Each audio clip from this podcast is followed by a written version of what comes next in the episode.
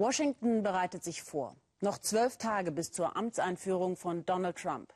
Während am Kapitol gebaut und gehämmert wird, lassen sich die Anti-Trump-Aktivisten auch vom Wetter nicht davon abhalten, ihren Protest gegen den neuen Präsidenten in der ganzen Stadt zu plakatieren. Der wiederum ist Hoffnungsträger für immer mehr Amerikaner, die weniger Staat wollen, ein Leben unabhängig von der Politik in Washington suchen und sich auch vor allen nur möglichen Katastrophen schützen wollen. Sie nennen sich Prepper. Drei Millionen soll es von ihnen schon in den USA geben, meist verborgen in abgelegenen Gegenden, konnte Sandra Razzo einige von ihnen im Bundesstaat Idaho aufspüren. Das hier ist großartig. Der Wald ist öffentliches Land, tausende Quadratkilometer groß. Chris Walsh kommt eigentlich aus Detroit. Doch er ist vor Jahren nach Idaho gezogen, weil er sich hier oben im dünn besiedelten Nordwesten der USA sicherer fühlt und unabhängiger. Die Leute suchen hier nach Freiheit, weniger staatlichem Einfluss und sie fliehen vor sozialen Unruhen. Inzwischen hat Walsh eine Agentur gegründet und berät Menschen, die es ihm gleich tun. Prepper nennt man sie, Menschen, die sich auf Katastrophen jeder Art vorbereiten. Ich empfehle abgeschiedene Immobilien, die nicht einsehbar sind, also mindestens 100 Meter hinter Bäumen versteckt oder einem abgelegenen Hang.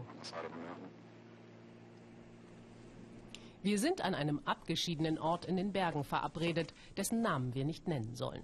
Nur mit Hilfe finden wir die Hütte von Glenn Martin und seiner Freundin Jan.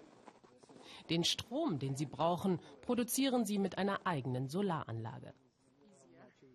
Ihr Vorratslager mit Lebensmitteln für mehrere Jahre wollen sie nicht zeigen, aus Sicherheitsgründen. Das Plumpsklo, eine echte Herausforderung bei minus 25 Grad. Aber das nehmen sie in Kauf für ihre Unabhängigkeit. Was, wenn etwas passiert, fragen wir uns, eine Naturkatastrophe oder ein Wirtschaftskollaps? Wer wird sich dann um uns kümmern? Auf die Regierung können wir dann nicht zählen. Glenn und Jan führen bereits jetzt ein spartanisches Leben, setzen auf sich selbst. Sie vermissen den Elan der Gründerjahre der USA, wünschen sich den alten Pioniergeist zurück, als Familie und Kirche im Notfall einsprangen und eben nicht der Staat. Wir sind eine Gesellschaft geworden, in der zu viele Leute von Regierungs- und Sozialprogrammen abhängig sind, anstatt zu lernen, sich aufzurappeln und für sich selbst zu sorgen. Jeder verdient Hilfe, wenn er sie benötigt. Ja, wir müssen Leuten auf die Beine helfen, aber wir müssen sie nicht auf Händen tragen.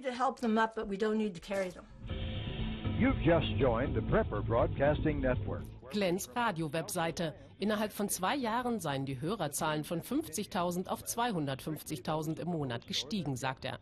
Von Naturmedizin bis hin zu Gartentipps gibt's hier alles Überlebenswichtige. Der ehemalige Innendesigner Glenn ist froh, jetzt in Idaho zu leben. Uh selbst wenn hier etwas Schlimmes passiert, mit unserem Lebensstil haben wir bessere Chancen, da durchzukommen als andere. Ich bin ein Prepper. Ich bin präpariert. I'm a prepper. I'm prepared. 20 Meilen weiter in einer Kleinstadt macht Warren Campbell seinen Laden für Überlebensausrüstung auf. Der Pastor ist vor ein paar Jahren mit seiner Familie aus Kalifornien hierher gezogen, um der Tyrannei des linken Versorgungsstaates zu entfliehen wie er sagt. Uh, Einer unserer Bestseller im Laden ist unser kleines Notfallset mit Operationsbesteck. Das reicht für kleinere Eingriffe. Wenn auch nicht unbedingt hier in Idaho, aber Warren fürchtet islamistische Terroranschläge in den USA. Aber er hofft, dass der künftige Präsident Donald Trump bald richtig durchgreift. There's a lot of problems es gibt so viele Probleme mit dem muslimischen Einfluss. Wir nehmen ihre uh, Drohungen sehr ernst. Ihr heiliger Krieg gegen das amerikanische Christentum ist real. Seit 1400 Jahren ist der Islam im Krieg mit dem Christentum. Im Niemandsland an der Grenze zwischen Washington State und Idaho. Matthew lernt das Holzhacken. Überlebenstraining. Die Levalays sind erst vor kurzem aus Arizona in den Nordwesten gezogen. Auch sie suchen nach einem freieren, sicheren Leben. Doch für sie ist das hier nur Durchgangsstation auf dem Weg nach Alaska.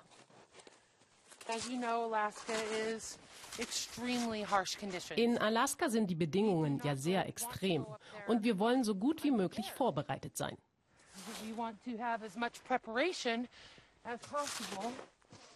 In Alaska wollen sie völlig autark in einem Haus in der Wildnis leben. Feuer machen, Wasser filtern, Tiere fangen, das werden sie noch lernen müssen. Matthew hadert mit der Kälte. Doch seine Eltern träumen von einem Leben frei von Abhängigkeiten und frei von einer Regierung, die ohnehin nichts für das Volk tue. Wir haben gelernt, dass wir uns doch am Ende nur auf uns selbst verlassen können. Deshalb wollen wir das hier durchziehen. Wir brauchen niemanden anderen. We don't need anybody else to, re, you know, to rely on. Zurück bei Pilot und Prepper Chris Walsh. Ich berate Kunden aus allen gesellschaftlichen Schichten, sagt er. Sie sind nicht paranoid, sondern eben nur sehr vorsichtig. Du kannst durch dein Leben gehen und sagen, ach, das ist doch übertrieben. Und ja, es ist übertrieben, bis es plötzlich ganz dicht an dich herankommt. Dann wirst du plötzlich wach. Am Lake Pandoray haben sie eine Miniatur der Freiheitsstatue aufgestellt. Für manche, die hierher ziehen, ist Idaho eine der wenigen Regionen in den USA, wo sie sich noch sicher fühlen. Sicher und frei.